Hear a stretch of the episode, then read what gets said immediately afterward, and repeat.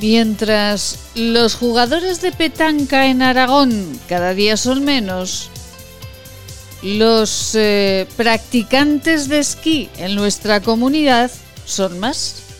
Pero son más los que recogen sus botas y cascos en el trastero para, si acaso, sacarlos en un año próximo. La petanca dicen que ya no se juega y el esquí, por el momento en las estaciones de Aramón, pues tampoco. Ayer definitivamente Aramón, el grupo dependiente del gobierno de Aragón, sacaba un comunicado anunciando que no abre, que la temporada a estas alturas ya no tiene sentido, que todo serán pérdidas. Miren, podemos entender que una asociación de deporte base modesta como la de Petanca se decida a no organizar competiciones. Todo lo poco invertido pues serían pérdidas. Pero en la petanca no hay familias que dependan de ella para vivir. En las estaciones de Aramón sí, y muchas. Hay familias que dependen directa o indirectamente de su apertura.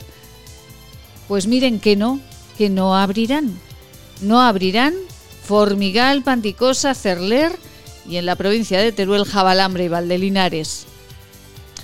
Atrás quedaron los años en los que el gobierno de Aragón llenaba nuestra nieve, llevaba nuestra nieve por bandera. Aragón era todo nieve, nieve en su publicidad, mucho dinero invertido en programas donde el parte de nieve era obligatoria para el locutor hasta el de informativos. ¿Y qué ocurrirá? O más bien, ¿qué les ocurre al gobierno de Aragón con los valles del Pirineo? Hibernar. Hibernar parece hoy la única solución para muchos de los que allí tienen su vida y su futuro. Hoy será día de continuar buscando y hallando una solución certera para tantos empresarios del Valle del Aragón y el Valle de Tena. Es miércoles de buscar soluciones para la nieve, es la vida en Aragón. Son las mañanas de Huesca. Bienvenidos.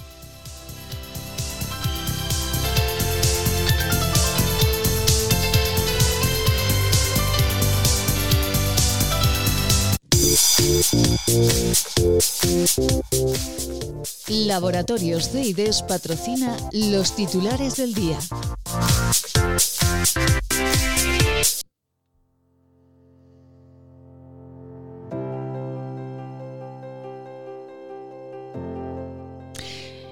Y esta semana más de 16.000 vacunas se distribuirán en Aragón. De ellas 1.800 serán para mayores, 3.500 para grandes dependientes y 500 para personal y residentes de los centros de mayores. Hoy comienza la vacunación para los mayores de 80 años en toda la comunidad.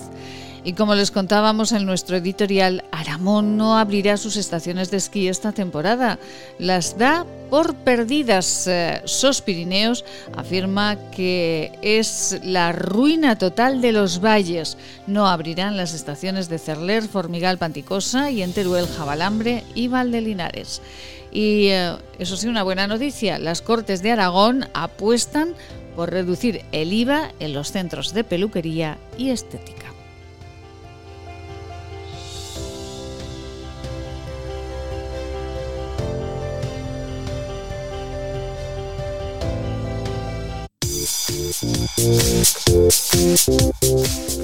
Laboratorios de IDES patrocina los titulares del día.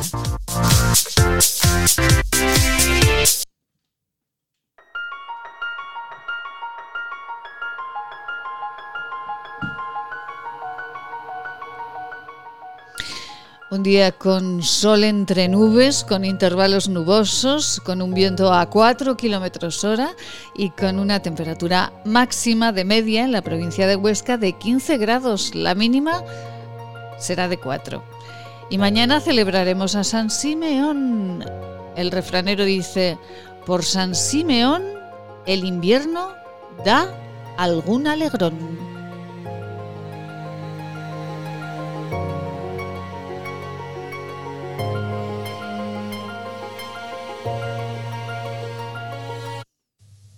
Hola a todos, soy Juan Vidaller, médico del Centro de Salud de Rastro, y estoy aquí para recordaros que una simple reunión familiar puede traerte de regalo 40 días en coma o incluso la muerte.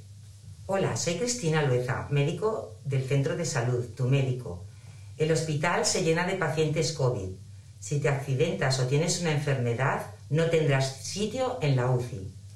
Hola, soy Carrie Badía, enfermera del Centro de Salud desde hace 30 años. Tengo un mensaje para ti. Ya tendremos tiempo de estar con los amigos y con la familia, si esto termina. Depende de ti. Hola, soy Ana Monclus, directora de Enfermería de Atención Primaria del sector de Barbastro. No puede ser que después de siete meses de pandemia estemos igual o peor. Nosotros estamos para ayudarte. ¿Y tú? ¿Tú qué haces para que el centro de salud y el hospital no se colapsen? ¿Tú qué haces para que nuestros mayores no se mueran? ¿Qué haces para que los comercios y la hostelería no tengan que cerrar? Por favor, ayúdanos. Colabora y corta la cadena de contagios.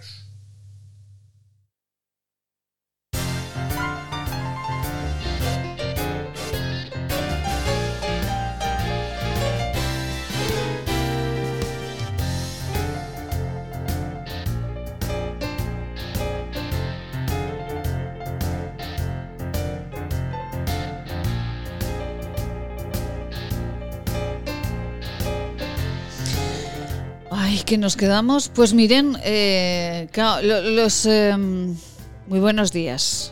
¿Cómo están? ¿Cómo se encuentran? Nosotros, pues ya ven, con eh, muchísima fuerza, con muchísima energía, como cada día, porque no van a poder con nosotros. Eh, cada día subiendo un escaloncito más. Se quejan en la Federación de Petanca Aragonesa que cada día pues son menos, pueden organizar menos menos actividades, un deporte tan nuestro, ¿verdad? Como la petanca. Después charlaremos con nuestra compañera Amelia Rius, que ha sido campeona de petanca durante muchísimos años. Y lo relacionábamos, eh, ya nos disculparán, nos permitirán, con las estaciones de esquí del grupo Aramón, que tampoco pueden organizar nada porque Aramón ha decidido como les hemos comentado, pues no abrir esta temporada. Dentro de un ratito charlaremos con el alcalde de Sallén de Gallego, con Jesús Jericó, también con Sos Pirineo, para saber cómo ya este bofetón les, eh, les ha dado eh, de nuevo en la cara. Pero tenemos buenas noticias todos los días, naturalmente, y una lucha que llevaban unos profesionales extraordinarios que tenemos en este, en este país, parece que va teniendo un poquito de luz. Diego Sanz, muy buenos días. Hola, buenos días. Diego Sanz es eh, el presidente de la Federación de Centros de Peluquería Estética de nuestro país y Diego, las Cortes de Aragón parece que nos dan un poquito de vida, ¿no? De luz. Eh, sí, efectivamente, parece, parece ser que, al final hemos conseguido transmitir pues lo que está sucediendo en nuestro sector a, todos los grupos políticos o los grupos parlamentarios de las Cortes de Aragón y hemos de decir que la verdad es que se lo han tomado todos como muy suyo nuestro problema y, y, creo que es de las pocas veces que normalmente se suele observar que votan por unanimidad el que se le pida pues una norma en conjunto todos a la vez que se le pida al gobierno que nos rebajen el, el IVA no entonces eh, para nosotros es un, un hito el, haberlo conseguido y además haberlo conseguido aquí en, en, Aragón, pues porque es una tierra pues muy enraizada a, lo que es la peluquería, la estética, la imagen personal y las. Nos alegra muchísimo, de verdad. Ayer cuando me enviaba Diego el, eh, la nota, me alegraba muchísimo porque eh, han sufrido mucho ustedes, como muchos profesionales, y, bueno, pues esto les alivia un poco. ¿Esto qué supone para las peluquerías y centros de estética? Bueno, a, ver, en realidad eh, es un primer paso. No, no, todavía no se ha conseguido nada. Lo que pasa es que, claro, que, que todo un, parlamento autonómico como es el de Aragón solicite en bloque, todos los partidos políticos, da igual de qué color, eh, hayan pedido el que el gobierno central estudie la, bajada del IVA eh, significa pues un, espaldarazo muy importante que además estamos consiguiendo con la Asociación Nacional que en todo el resto de parlamentos autonómicos lo, pidan igual. Entonces, digamos que es como el, pistoletazo de salida para que el gobierno central tome cartas en el asunto, que es quien debe bajar el IVA, porque las comunidades autónomas no son es un impuesto estatal. Entonces eh, hemos dado ese eh, primer impulso y estamos tratando, pues, en el resto de parlamentos autonómicos eh, hagan lo propio y, y, que a ver si desde el gobierno central se puede tomar esa medida y, y lo antes posible para frenar los cierres que están habiendo en el sector. Esto para las eh, peluquerías que eh, llegado el momento, Diego, de que de que se baje el IVA. Eh, bueno, por cierto, estaba abajo, se subió. ¿Qué, qué, pasó con esto? Sí, a ver, nosotros al ser un servicio esencial hasta el 2012 teníamos el IVA reducido, en aquel momento fue del 7, luego lo subieron al 8, pero de repente nos subieron del 8 al 21 eh, nos subieron no solo a nosotros, por aquella crisis se dijo que temporalmente pues eh, a, peluquería, a funerarias, a floristerías, eh, bueno, al cine, al teatro, se le subía el IVA temporalmente al 21 porque hacía falta recaudar más impuestos y a día de hoy somos el único sector de todos esos a los que se le subió que no nos lo habían bajado. Por eso es una reclamación histórica, llevamos desde el 2012 luchando para volver al tipo de IVA reducido y, la pandemia pues ha sido otra de las cosas que nos ha hecho a por favor volver a, darnos el IVA reducido porque frenaría la sangría de, de, pues, de pérdida de puestas de empleo. Eh, a partir de aquí, como dice, tiene que marchar a, otros parlamentos autonómicos para que llegue al, al gobierno de España. ¿Ese es el camino? Bueno, el, camino en realidad, eh, a ver, cuanta más eh, mm, apoyo haya en todos los parlamentos autonómicos, creemos que da más fuerza porque eso significa que desde todos los puntos de España eh, se está pidiendo lo mismo y además por todas las fuerzas políticas de cada, de cada parlamento autonómico. Pero qué duda cabe pues que, que, puede avanzar simplemente con el de Aragón, aunque en realidad pues estamos luchando para que en, el resto de comunidades autónomas pase lo mismo y que el gobierno central se vea presionado para devolver esa, ese tipo de IVA reducido que ya pues que ya se tenía en su momento. Diego, eh, en este momento, ¿cómo están los centros de, peluquería y estética? en Aragón tienen datos, eh, hay muchos profesionales que están en ERTE, han cerrado, están abiertos, ¿cómo están? Pues a ver, tenemos un, tenemos un, un dato muy malo, que por ejemplo Zaragoza encabeza la pérdida de autónomos a nivel de España eh, en cuanto a la pérdida de autónomos, no solo de peluquería, sino de todo el conjunto de, todos los autónomos que somos, eh, y es un, es un gran, es un gran problema. En esta lucha que estamos llevando, no quiero dejar de remarcar que aparte de nuestra asociación, que es ANEPIMPE, hemos contado con la ayuda inestimable de ATA, de la Asociación de Trabajadores Autónomos a nivel nacional más, más representativa, y Maite Mazuelas, que ha sido la que también nos ha ayudado muchísimo, y, sobre todo también de la Asociación de Peluquerías de Zaragoza, que estuvimos el otro día en el Congreso, en el Parlamento de las Cortes de Aragón, luchándolo. Pero la situación de los autónomos ahora mismo peluquerías eh, el problema que tenían es que no querían seguir haciendo ERTES porque los ERTES eh, obligan a, tener seis meses más después de recuperado el trabajador al trabajador. Entonces, estos pequeños negocios de peluquería estética tienen miedo porque la inestabilidad eh, no saben lo que va a pasar en seis meses. Si les vuelven a cerrar, si no les vuelven a cerrar. desde la Asociación Nacional estamos también en otra lucha que es distinta, pero también con la presidencia del gobierno, que precisamente hoy nos acaba de contestar también, que, que pidiendo la esencialidad de nuestros servicios, porque ya lo son, pero hay comunidades autónomas que no nos consideran esenciales de la misma manera que las de al lado. Entonces hay una hay un problema. A unos en unas comunidades autónomas les abren, les dejan abrir en la fase 1, a otros en la 2, a otros les obligan a cerrar. Eso es un es un problema y hemos perdido una norma nacional que diga pues que, que, que, si España lo considera esencial que las comunidades autónomas también tengan la obligación igual, aunque nos hagan respetar las normas que sean necesarias, porque es mejor peinar y hay más seguridad hacer un servicio de estética y de peluquería dentro de nuestros salones que ir casa por casa, que es lo que se pretendía. Lo mantenemos como esencial, pero casa por casa. las condiciones higiénicas y de salubridad de un domicilio particular nunca pueden ser las mismas de las que las de nuestros negocios. Entonces, estamos pidiendo que, si somos esenciales, que se nos deje abrir, aunque sea de uno en uno, o solo entra un cliente, pero siempre en nuestro negocio, porque si no, los, los profesionales tenemos que ir a prestar los servicios a domicilio, aunque sean personas de riesgo, etcétera, y eso nos pone en en peor situación que poder hacerlo correctamente en nuestros salones. Que además ustedes han hecho una inversión más que importante, eh, porque bueno, solo hay que ir a una peluquería, todos hemos ido en las últimas semanas a una peluquería, para, para ver todo lo que ustedes han invertido y todo el protocolo hasta que uno se marcha de allí con el pelo o, la carita como Dios manda, ¿no, Diego? ¿Es verdad? Efectivamente, es, efectivamente, sí, sí, tanto.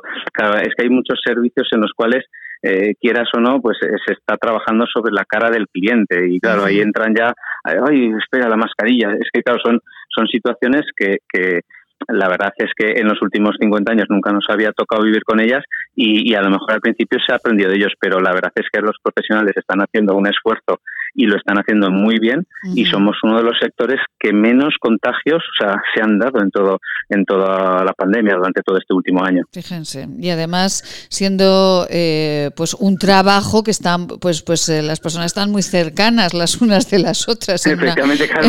se, tocan, efectivamente es que se tocan. Sí, sí, sí, sí, Y sin embargo, pues con todas las medidas de precaución que, que ustedes eh, están tomando, la desinfección, la mascarilla, la cercanía, la distancia, eh, bueno, pues, pues eh, bueno, que solo hay que ir... Y limitación, y limitación de aforos, que es una pasada. Se están haciendo muchas veces de uno en uno, nada de esperas, nada de salas de espera, citas previas. Está, la verdad es que son cosas que en, en su conjunto ya se tenían, pero todas aplicadas a la vez están dando unos resultados fabulosos. Efectivamente, solo hay que ir a, una peluquería. Hace poquito iba yo a la de una amiga y, y, solo hay que ver todo el protocolo que tiene uno que seguir, que parece que está en la NASA, pero es fantástico porque, bueno, pues así sabes que estás muy protegido y que los profesionales de la peluquería también lo están, porque también eh, eso es muy importante.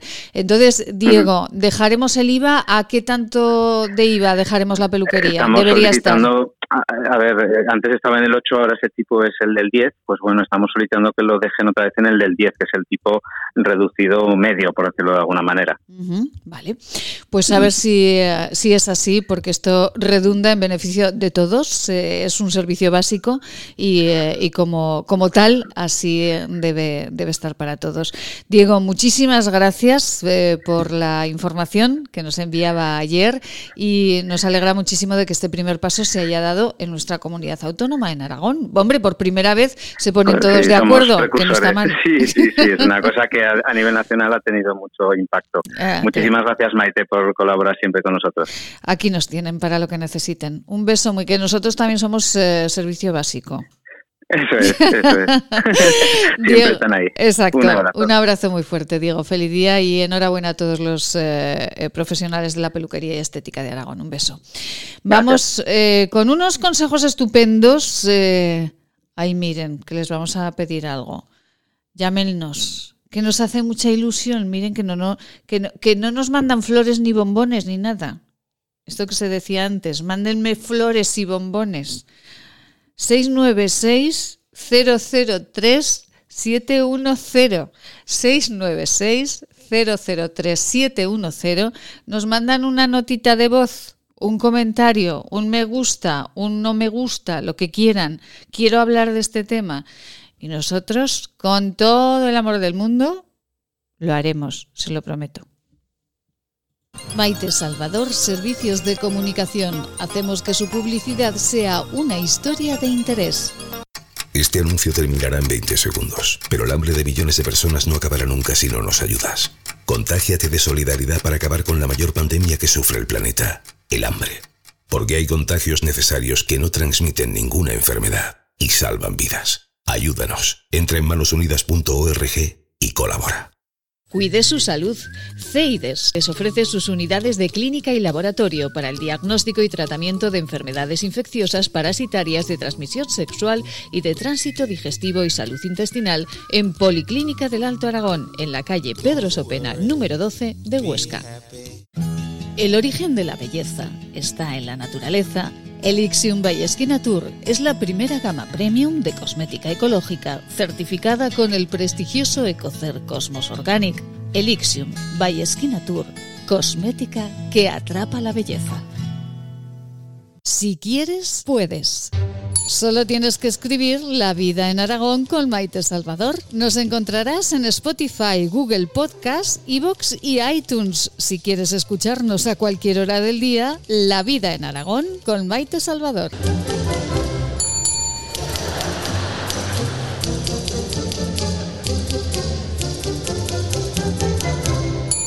Plaza Imperial, a solo 15 minutos del centro. Cine, bolera, restaurantes, juegos infantiles, pádel, ocio para todas las edades, en las que volverás a enamorarte de Plaza Imperial. Imagina tenerlo todo para pasártelo en grande. Haz tu planazo en Plaza Imperial.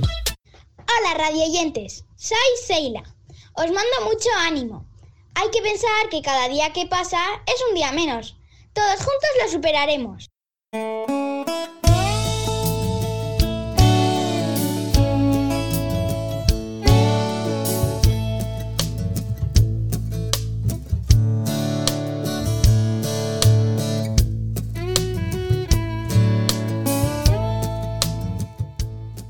Suena fantástico, ¿verdad? Esta, esta guitarra. A ver cómo suena.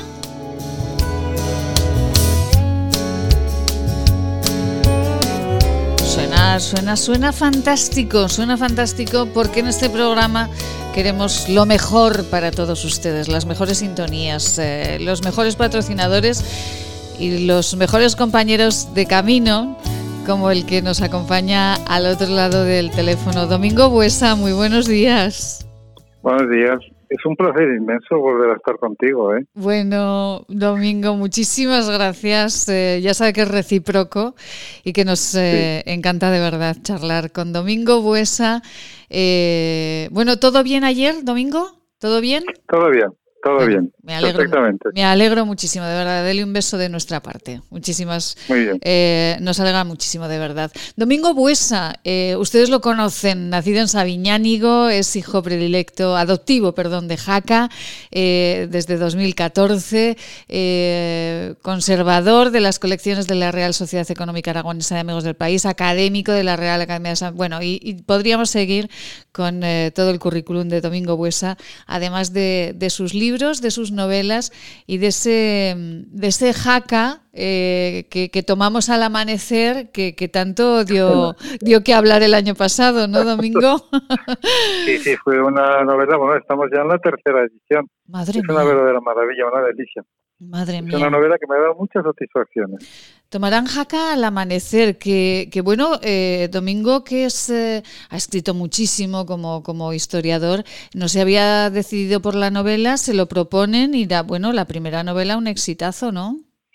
Sí, sí, la verdad es que fue tremendo. Yo no me atrevía, ¿eh? me daba cierto miedo aquello de ponerte en un papel escribir una novela con sus diálogos y todo, Ajá. pero la verdad es que cuando me puse a escribir descubrí que era una verdadera pasión y a veces me arrepiento no haber empezado antes, porque la verdad es que disfruto muchísimo escribiendo novela, muchísimo. Uh -huh. Pues eh, bueno, tomarán jaca al amanecer, eh, que ya esa tercera edición, pero ahora estamos con otra, ¿no? Otra que tiene que ver con Zaragoza. Sí, luego salió eh, una segunda que fue la tarde que ardió Zaragoza, que habla del motín de los broqueleros sí. y cómo se incendia Zaragoza en aquel motín contra Esquilache.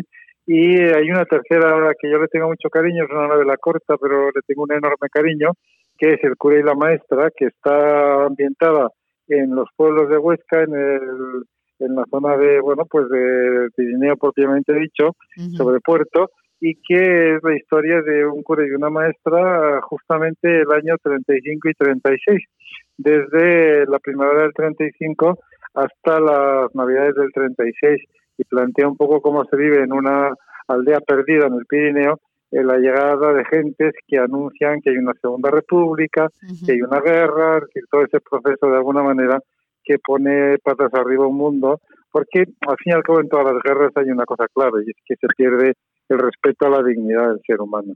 Efectivamente. Domingo, eh, con Domingo Buesa, con eh, nuestro escritor e historiador de cabecera, eh, con este hombre que, que, que, ama profundamente Jaca y toda nuestra comunidad autónoma, hoy queríamos hablar de, bueno, pues de sus libros, naturalmente, pero también de todo este eh, despropósito con los, con los bienes eh, de, de Barbastro Monzón, los de Sigena también. esto, Domingo, ¿por qué ha pasado esto en la historia de Aragón? ¿Por qué nos hemos dejado llevar esas piezas y ahora no terminan de entregárnoslas? Bueno, el problema parte de que, claro, hasta el año 1933, y en eso se lo debemos, gracias a Dios, a la Segunda República, no se tiene una especial atención y un respeto hacia el patrimonio, sino que, bueno, el patrimonio es una cosa que te la llevas, la traes, la vendes, la compras, la cambias o la destruyes, estaba igual. No había una protección, sí que había una protección general por las propias leyes de la Santa Sede, de la Iglesia, que desde Roma invitaba a protegerlo. Pero al fin y al cabo en las comunidades muchas veces el patrimonio se intercambiaba pues porque consideraban que estaba viejo, llegaba un, un anticuario y decía, ah, pues yo te traigo un nuevo San Miguel si me das este antiguo. Y le daban el viejo y le llevaban uno nuevo. Y otras veces, bueno, pues eh, para que arregle una iglesia, un campanario o algo, me tienes que dar una pieza. Y concretamente, bueno, pues ahí está, por ejemplo, para arreglar el tejado de Aren, pues eh, se marchó de Aragón la, tierra, la Virgen de Piedracita. Entonces, eh, hay otro segundo problema, y es que, claro, la diócesis de Roda pasó a Barbastro históricamente y luego a Lérida, con lo cual todas esas tierras acabaron en manos de Lérida. Y se llevaron muchas obras a finales del siglo XIX cuando los ilerdenses, hay una serie de obispos en Gerona, en Vic y en Lérida, que consideran muy importante eh, la salvaguarda del patrimonio y el preparar a los curas en lo que se llamaba entonces la arqueología cristiana. Y claro, esto, esto llevó a que las mejores piezas de todo el territorio de Aragonés fueran a Lérida, porque eran diócesis de Lérida, lo cual es hasta cierto punto, bueno, pues entendible.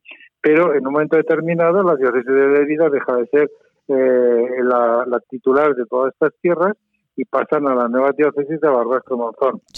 Y entonces la diócesis de Lérida comete lo que a mí me parece un pecado tremendo. Yo creo que tendrían que confesarse todos. El obispo, desde luego, tenía que confesarse cuatro o cinco veces al día.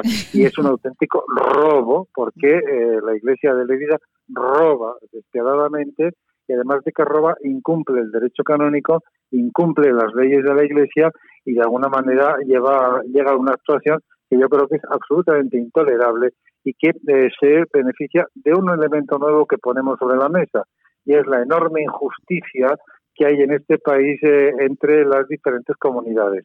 Cuando hay que sacar los papeles de Cataluña para llevarlos a Cataluña, se desmontan los archivos de Burgos y los que hagan falta. Pero cuando hay que devolver realmente lo que está robado y lo que no es propiedad de ellos, entonces nadie dice nada y los ministros de Cultura y de Educación miran de, se ponen de perfil y miran para otro lado. Con lo cual se eh, agrava la situación porque hay una nueva injusticia de trato, en este caso con Aragón, y que además no son cuatro piezas. Eh, Señor Huesa, esto, esto mismo eh, se lo hemos escuchado en más de una ocasión. Alfonso Salillas, eh, el que fue alcalde de Villanueva de Sigena, que usted lo conoce muy bien. Un gran defensor, un gran defensor de todo este tema. Efectivamente, que, que, ha luchado tantísimo y decía, bueno, es que no, no, a nosotros nos han dicho muchas veces, no molesten, no molesten a Cataluña por esta tontería. Sí, claro, ese es el problema, es decir, que aquí estamos de, un diferente trato y yo, yo creo que el problema es un problema más muy serio.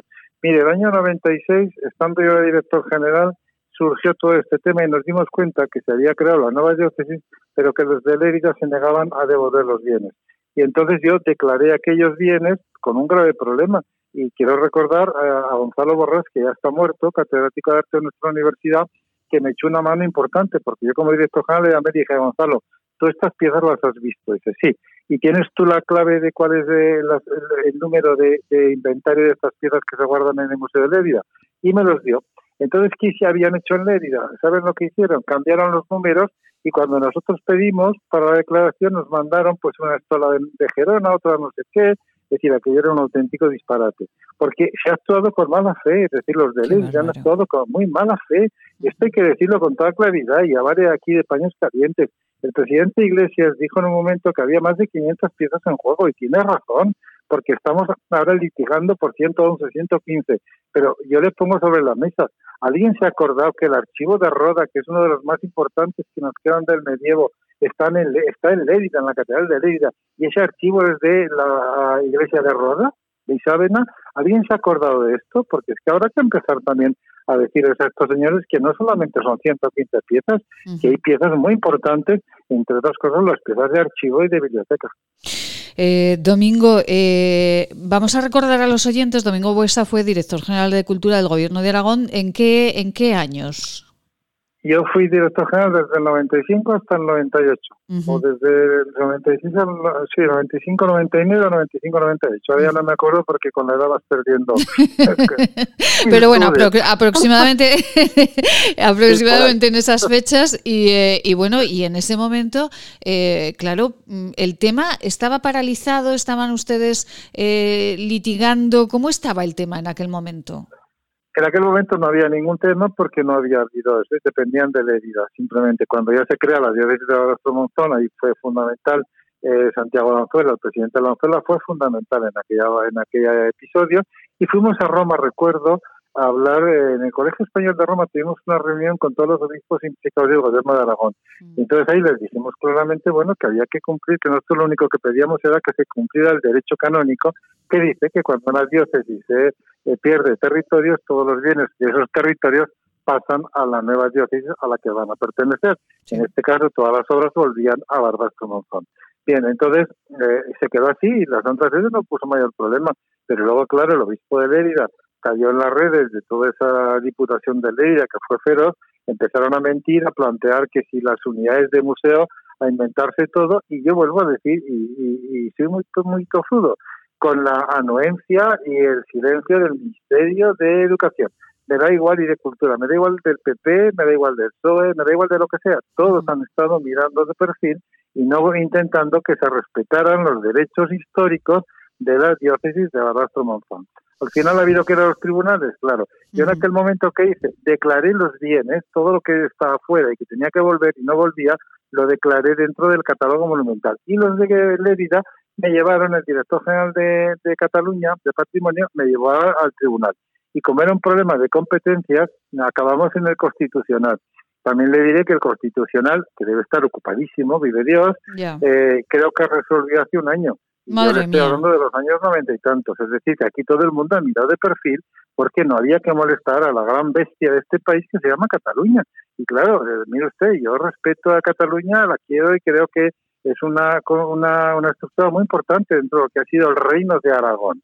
Pero lo que está claro es que si ellos tienen derechos, Aragón también tiene derechos. ¿eh? Vamos a empezar a ponernos en serios. Y claro, aquí sí solamente se van a respetar los derechos de aquellos que quieren separarse o quieren formar o quieren cuestionar el Estado, pues habrá que plantear otras cuestiones. Efectivamente. Eh, Domingo, en, eh, decía que, que no son 111 piezas, que son cuántas aproximadamente. No, el presidente Iglesias dijo que de Aragón habían, habían salido 500 piezas. Bien es cierto que hay muchas piezas vendidas, había unos anticuarios en París que vendieron, compraron muchas piezas del Pirineo y luego las vendieron a coleccionistas americanos. Y claro, en el Metropolitan pues tenemos desde el Evangeliario de la Reina Felicia, por ejemplo, o si usted va, por ejemplo, a Michigan, tenemos eh, el primer retablo de la capilla del Pilar de Zaragoza, o bueno, podríamos ir a muchos sitios de América y a colecciones privadas. Esto lo ha estudiado Pedro Luis Armando o Antonio Naval. Antonio Naval ha hecho un, un libro magnífico, hizo un libro magnífico editado por el Diario del Tarragón sobre el patrimonio migrado. Entonces, eh, eh, son muchas piezas, son 500, pero en esta en este asunto que nos afecta de la diócesis, como más directamente a nosotros, al, al aragoneses, mm. eh, pues evidentemente yo creo que hay muchas más piezas en juego. Porque le citaba el archivo de Roda. Mire, el archivo de Roda se, se, sale de Roda en tiempos de Isabel II a lomos de burros, se lo llevan, y de mulos, y se lo llevan a Lérida y en ese archivo decía, bueno, pues es un archivo de papeles. No, mire ustedes que en Roda se escribe el primer cantar del mío Cid, y esto no lo debemos de olvidar. Es decir, que estamos hablando de uno de los archivos más importantes que hunde sus raíces en documentos del siglo X, que son fundamentales para entender Aragón, la zona de Ribagorza y la zona de Sobrarbe. Por lo tanto, ese archivo también habrá que ponerlo en la balanza y habrá un momento que te diga, mire, esto es nuestro. O las pinturas famosas del Museo Nacional de Arte de Cataluña. A mí me pueden contar lo que quieran, decir, es que se han salvado porque nosotros intervinimos. Si ustedes no hubieran venido desde Cataluña a una columna en aquel momento de gente muy, muy feroz y, gente muy brutal, pues no, no hubieran incendiado el monasterio de Chicana y a lo mejor las cosas serían de otra manera. Es decir, que no se puede empezar a decir, mire usted, lo hemos salvado. No, mire usted, no. Eh, aquí hay que plantearse los derechos, los derechos de cada uno y respetarlos al máximo, porque si no respetamos la ley, ¿para qué? Y en el caso que le digo de las pinturas de Lérida, las pinturas de que se marchan de Sigena a Barcelona, se marchan para restaurar. Y en un momento determinado la colección Gudiol pasa entera al Museo de Arte de Cataluña. Eso eh, en mi tierra, que es el Pirineo, y Sardinia concretamente, Oaxaca, donde vivo toda mi vida, pues mire usted, eso se llama robo, robo, tiene una palabra clarísima, robo. Esas pinturas están robadas y por lo tanto, si están robadas, hay que decir, mire usted, devuélvalo porque esto no se puede consentir y menos que usted exhiba y se vanaglorie de que está con piezas robadas que además las está vigilando. Domingo, ¿volverán todas? Eh, ¿Seguirán eh, tozudos, tozudos eh, guardando esas piezas o haciéndose el remolón para que no vuelvan? Son, yo creo que muy inmorales estas gentes. que yo, pero yo, yo no, no les voy a poner ya paños calientes a nadie. Me parece al año 97, cuando yo declaré todo aquello, ya me di cuenta. Mire usted, se necesita muy mala fe para cuando estás declarando bienes que son tuyos eh, en el museo donde están eh, robados o, indebidamente eh, mantenidos, se les cambia el número de registro. Ahora nos van a devolver Quincaya. Ellos están jugando y que, bueno, pues una juez dice, pues yo devuelvo Quincaya. Es decir, devuelvo, pues no sé, un cáliz que del 19 que vale muy poquito, piezas que valen muy poquito, pero aquí no estamos hablando de las piezas de que valen poquito, estamos hablando de la Virgen de Saidí, estamos hablando de las sillas priorales, estamos hablando de piezas muy importantes que deben devolver necesariamente al Museo de Barbastro porque son suyas, porque son nuestras, porque son de la diócesis de Barbastro Montón y por eso estamos hablando de muchísimas piezas. ¿Cuándo vendrán y cómo vendrán? Pues mire usted, esto es una auténtica historia porque cuando alguien actúa de mala fe o tienes delante eh, lo que en derecho se llama criminal, aquel que no cumple la ley, pues va a tener que poner en juego mil ardides para evitar que tú, uh, con el imperio de la ley, logres salir adelante. Es lo que lleva el pobre Ildefonso Salillas, que ha dicho usted antes, que yo le admiro profundamente, profundamente.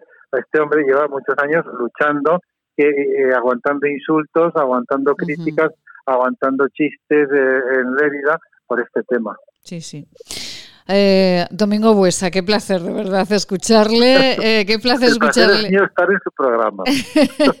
Hablando de sus eh, novelas, de sus libros y, en este día queríamos hablar con Domingo Buesa pues de esa etapa como director general de Cultura y Patrimonio del Gobierno de Aragón, del 96 al 99, dicen las enciclopedias. Domingo. Ah, pues seguro, seguro, sí, sí. que está escrito. Durante la etapa de Santiago Lanzuela como presidente. Domingo, seguiremos hablando con, eh, con eh, nuestro profesor de historia, mi profesor de historia que fue en el instituto, así que seguiremos hablando con, usted eh, de este tema porque es muy doloroso, de verdad, que a determinadas comunidades autónomas se les, no se les tenga que molestar para nada y a otras pues no roben, como dice usted, las piezas que son nuestras. Claro, pero cuando una ley no es igual en un sitio que en otro, en el mismo estado, ya no estamos en un estado de Derecho. Efectivamente, así es. Domingo Huesa, un beso muy grande, muchísimas gracias y feliz día. Gracias. Feliz día. feliz día. Eh, qué placer, de verdad, hablar con Domingo Huesa, eh, de Sabiñánigo, eh, hijo adoptivo de Jaca y un hombre que, ya ven, clarito, clarito nos ha hablado de las piezas de Barbastro Monzón. Vamos a cuidarnos un poco, venga. ¿Quieres regalar salud y belleza? ¿Agua micelar, ser un jabón de manos, hidrogel, pasta de dientes? Acaricia a las personas que quieres con la cosmética bio creada por la farmacéutica Marcela Valoroso. Encuéntranos en esquinature.net con descuentos especiales hasta final de mes. Y si quieres un regalo diferente de empresa, seguro podemos ayudarte. esquinature.net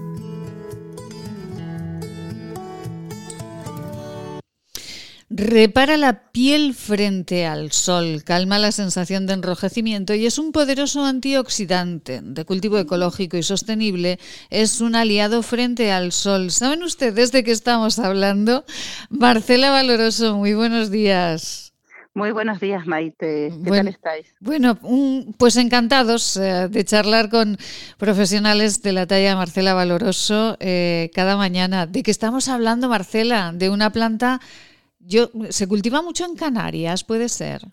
Pues sí, yo creo que todo el mundo lo sabe, es el aloe vera, tan, tan famoso que hace España en el mundo mm. eh, por sus cultivos, por su calidad, por eh, que no está cultivado con pesticidas y ese aloe vera tiene más de 75 componentes y son tan beneficiosos que hace mucho tiempo se han descubierto y cada día se siguen descubriendo más. Madre mía. Por supuesto, la, la calidad de tierra que hay en España no se puede comparar con las que puede haber en México o en, una zona de Estados Unidos, donde también se cultivan, porque en climas áridos eh, crece esta, este cactus, como una, es como un cactus este aloe vera, que tiene mucha cantidad de agua, que tiene mucílagos, que tiene pectinas, que tiene una, una cantidad de, de componentes muy propios para regenerar, para calmar las rojeces del sol, para cicatrizar. Se bebe también el aloe ah, vera para problemas digestivos, eh, también para fortalecer el sistema inmunitario. O sea que es, es, una planta que la tenemos todos muy a mano y que hay veces que no, no, no le echamos cuenta a algo que tenemos tan cerca. Es verdad, eh, la tenemos muy cerquita, además que es muy agradecida, pobrecilla, no necesita casi ni agua, ¿no? Ni regarla pobre, si necesitamos buena calidad de tierra, un clima importante, el clima tiene que no ser muy muy húmedo, tiene que ser un clima seco, eh, tiene que tener, bueno, una, estar libre en el caso de bio de pesticidas. Sí. Y bueno, eh, ella después lo da todo. Con muy poquito ella después se entrega totalmente a nuestra piel. Marcela, la piel. Ayer hablábamos de la, la piel de, de, los bebés que son más porosas, lo absorben absolutamente todo. A medida que vamos avanzando ya eh, nos vamos deshidratando un poco. ¿Deshidratando sería la palabra? No, bueno, sí, se podría decir, lo que pasa es que la piel se pone más fina a medida que vamos envejeciendo. La piel tiene tres capas, la epidermis que es la de exterior, la dermis que es la interna donde está el colágeno y la elastina, y la hipodermis que es la que está llena de grasa o de adipocitos para mantenernos eh, protegidos de los golpes o de los cambios de temperatura. Eso que decimos de la piel de gallina que se ponen, esos son los adipocitos de la piel que vemos, de la última capa de la piel. Ay, ¿y por qué se nos pone piel de gallina, Marcela? Porque te, nos regula la temperatura corporal. Ah. Cuando hay mucho calor se dilata y cuando hay mucho frío se contrae. Entonces eso hace que se vean los adipocitos de la piel. Ay, qué curioso, qué curioso, que se nos ha puesto carne de gallina y entonces es verdad que vemos esos bultitos ahí como la piel de las gallinas, es verdad. Eh, Marcela, y... A medida que envejecemos, el espesor de esas capas, sobre todo de la dermis, que es la segunda, al tener menos colágeno y menos elastina y menos mucílagos o proteoglicanos que están todos en esa zona, pues se vuelve más, menos espesa, menos turgente, o sea que menos elástica y eh, vamos perdiendo también un poco de agua. Marcela, ¿y eh, el sol eh, que pronto hablaremos de, del sol, aunque no podamos ir a la playa o sí, o ya veremos lo que podemos hacer dentro de unos días, eh, o, pero siempre podremos pasear, tendremos que ponernos unas hidratantes y unas cremas de, sol. ¿El sol realmente qué es lo que le hace a la piel? ¿Por qué decimos que quema la piel? Pues porque el sol genera diferentes tipos de radiaciones. Unas que son las ultravioleta A, que son de las alergias, del envejecimiento, que son las que eh, actúan sobre la dermis, la segunda capa de la piel. Las UVB, que son de bronceado, son las que nos dan el color moreno. Después están los infrarrojos, que van a actuar sobre la hipodermis, y es lo que nos va a dar el calor, y porque regula la temperatura corporal. Entonces, eh, ¿qué es lo que hace el sol? Por un lado es bueno, porque nos ayuda a la fijación de calcio en los huesos, por la síntesis de vitamina D, pero en exceso cuando lo tomamos mucho tiempo o sin la protección adecuada, hace que la melanina se altere, se generen manchas y que se degraden las moléculas de colágeno y elastina, lo que nos va a dar ese fotoenvejecimiento por falta de firmeza y arrugas profundas. Ah, bueno, Esa gente que la veíamos que estaba siempre morena, de joven, pues la vemos ahora de mayor y con la falta de firmeza y las arrugas esas marcadas, eso es un fotoenvejecimiento. Y eso no se puede revertir. Por eso siempre hay que prevenir las cosas y con cuando tomamos sol hay que tomarlo, es bueno, nos ayuda, nos mejora el estado de ánimo, pero por otro lado hay que tener mucho cuidado con el exceso porque nos genera un fotoenvejecimiento y en algunos casos cáncer de piel cuando se altera esa melanina y se alteran esas, esas células que generan manchas que no son buenas y que bueno, hay que, hay que retirarlas. Ya. Pues eh, bueno, dentro de poquito ya hablaremos de, las eh, cremas solares, porque claro, cuando salgamos un poquito más, a pesar de la mascarilla, a pesar de todo, pues tendremos momentos para tomar el sol y es fundamental. Esto ya lo contaremos, Marcela, pero fundamental, fundamental eh, protegerse del sol protegernos con salud y con productos que no sean tóxicos ni para nuestra piel ni para el medio ambiente. Marcela, en el 696003710, 696003710, nos van dejando los eh, oyentes eh, eh, preguntas para que le realicemos diariamente en este espacio de, de salud y belleza con Esquinature. Y nos pregunta Inoa, que ya nos van dejando los nombres, afortunadamente ya nos van dejando los nombres para que los podamos un beso a Inoa. Muchísimas gracias por enviarnos la pregunta. Nos pregunta cómo utilizar correctamente la pasta de dientes eh, de Codenta y también el colutorio. Antes el colutorio, después de la pasta, ¿cómo lo hacemos? Bueno, lo primero, cepillo de dientes eh, de calidad. Segundo, se pone muy poquita cantidad de pasta de dientes, un, centímetro más o menos si lo podemos poner. Eh, después, es importantísimo que nosotros no sabemos cepillarnos los dientes. Lo hacemos todos mal. Es importante que ese cepillado sea con tiempo, no vale paso rápido y ya está. Tenemos que cepillar toda la parte de la boca, desde los incisivos, la parte de atrás, la parte de adentro de los dientes. Eso nos lleva mínimo unos 5 o 7 minutos de, cepillado. Eh, y una vez que cepillamos, hay gente que también se cepilla la lengua para sacar las bacterias que hay en la zona de la lengua, ah, se enjuaga y eh, el colutorio tiene un sistema de aplicación que es apretamos, que eso es lo que nos hizo ganar el premio a la innovación. Se aprieta el colutorio y en la parte superior está la dosis necesaria se, se, toma el colutorio, se pasa por toda la boca, se enjuaga la boca para llegar a la mayor cantidad de las partes y después se, se elimina y si queremos podemos aclarar con agua o si no, no, dejamos el aliento fresco a coco y a menta que nos aporta este colutorio. Ay, bueno, pues eh, contesta la pregunta de Ainhoa. Aquí eh, la ponemos en la lista de todos los oyentes que nos van mandando sus notas de voz eh, y sus mensajes. Y, ya con ellos haremos un sorteito, haremos algo, ¿verdad, Marcela? Claro que sí, claro que sí. Marcela Valoroso, esquinature.net con cada kilo, esquinature.net, mandan su producto a la cestita y se lo envían rápidamente hasta su casa. Salud y belleza bio con Marcela Valoroso, farmacéutica y creadora de esta marca con muchos, muchos premios ganados durante su trayectoria. Marcela, hasta mañana será. Un abrazo para todos. Un besito. Gracias. Hasta mañana. Eh, ¿Quieres regalar salud y belleza? ¿Agua micelar, ser un jabón de manos, hidrogel, pasta de dientes? Acaricia a las personas que quieres con la cosmética bio creada por la farmacéutica Marcela Valoroso. Encuéntranos en esquinature.net con descuentos especiales hasta final de mes. Y si quieres un regalo diferente de empresa, seguro podemos ayudarte. esquinature.net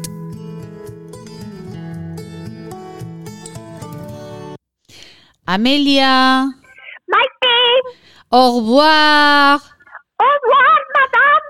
Comment oh. allez-vous Comment allez-vous Très bien. Pero. Merci. merci. merci. Bueno, eh, que, que, que buenos días también a los de Huesca. Oye, mañana, que parece que me olvide de ellos. No, no, no, no, no. Todos mis amigos de Huesca, eh, deseo que pasen un día muy feliz, muy feliz. Venga, bueno, que pues, hace muy bonito, que hoy ha salido el sol y todo, sí, Pues, hoy es un día grande. Claro, claro. Pues ya está, Amelia, ya está el espacio, porque nos vamos con los informativos.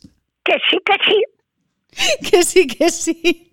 Amelia, eh, au revoir de momento, pero no se me vaya porque en tres minutos volvemos otra vez. Ah, de acuerdo. Amelia. Pues sí que ha durado esto poco, ¿eh? ha durado un poco la felicidad en casa del pobre. Amelia, Amelia, que no puedo hablar. Vamos con los informativos y le prometo que va a tener 10 minutos como 10 soles hoy solo para usted. ¡10 minutos! Pero no se me va... que vida. Es increíble, increíble.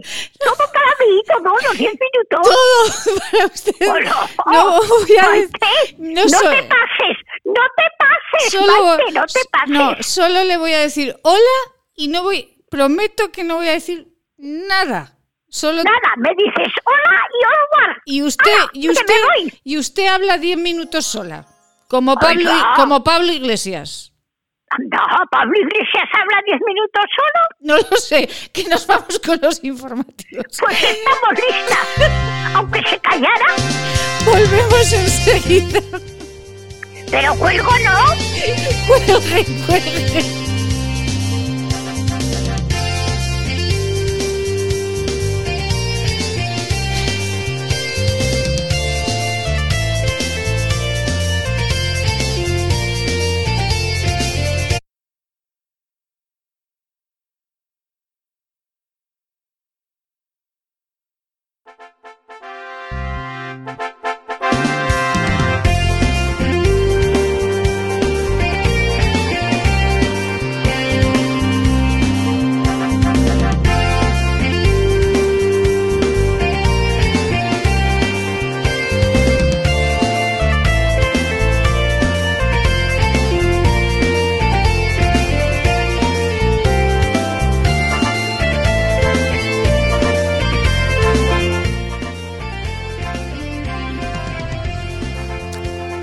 Con eh, nuestra sintonía, con esta delicia que nos da fuerza y que también tiene el punto de sensibilidad perfecto, con esta sintonía del maestro José María Verdejo, hecha para este programa exclusivamente, para estas eh, mañanas, para esta vida en Aragón, para estas mañanas de Huesca.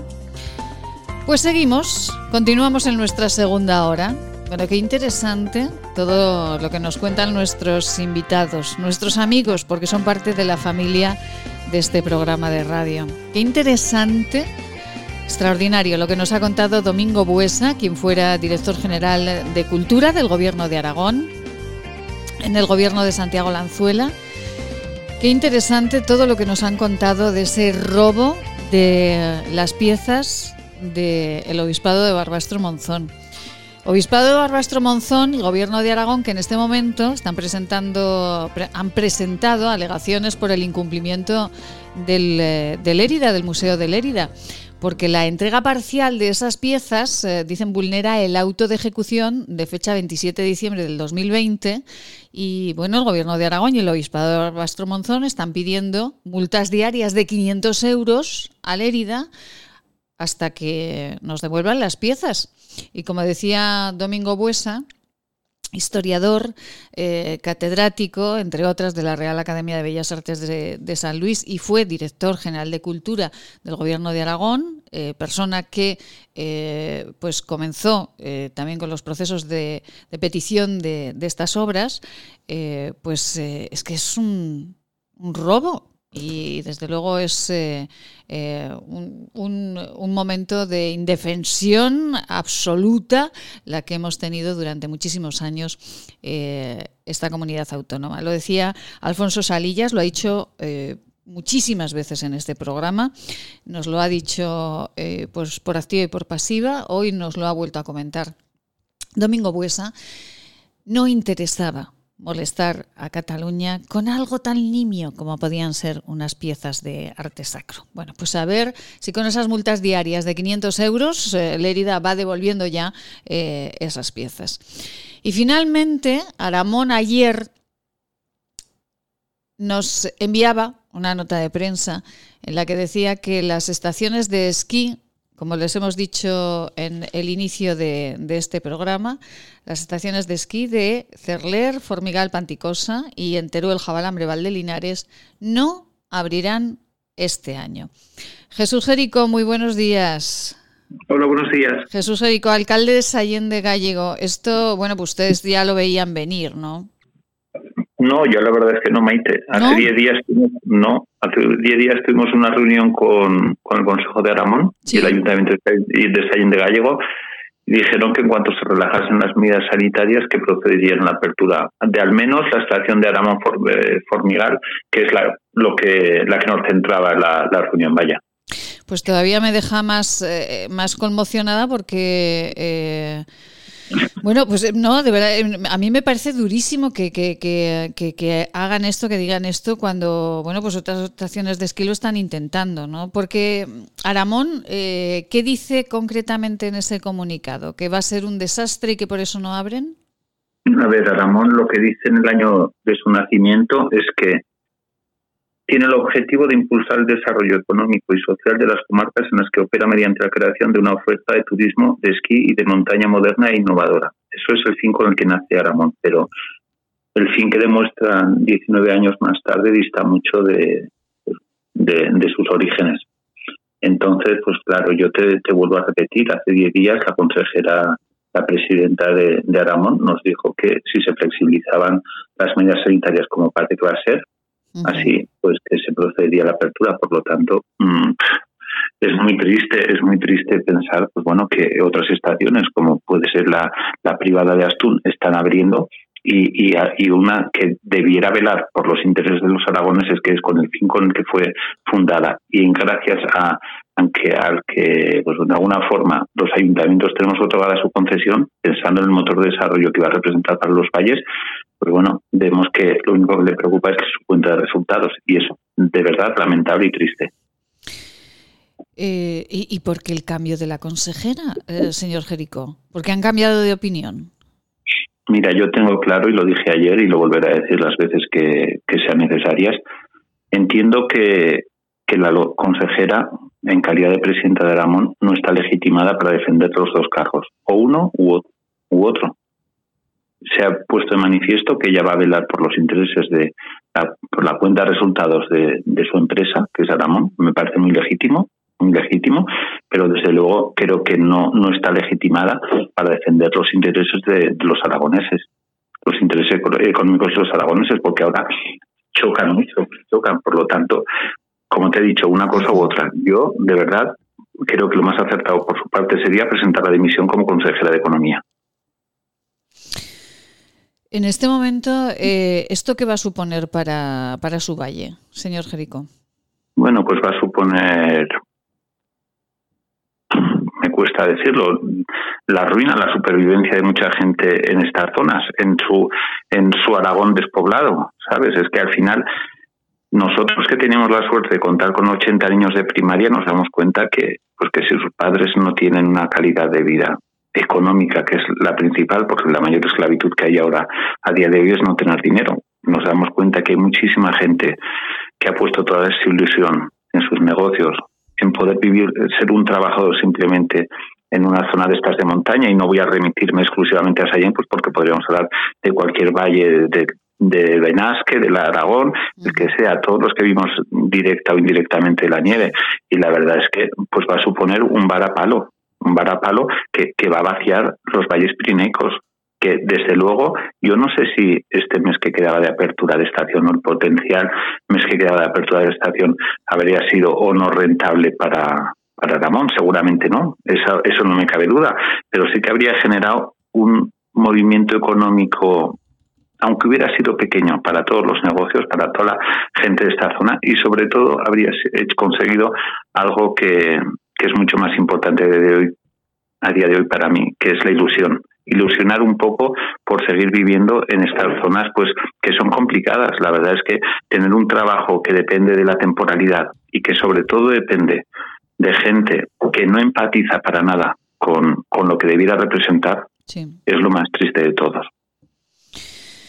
Eh, ¿Cómo va estos días leía, señor Jerico, eh, artículos eh, de la, de la prensa provincial y también de la prensa autonómica en los que salían personas eh, diciendo, bueno, pues ya estamos trabajando con el plan remonta, ya, ya hemos empezado a hacer cosas.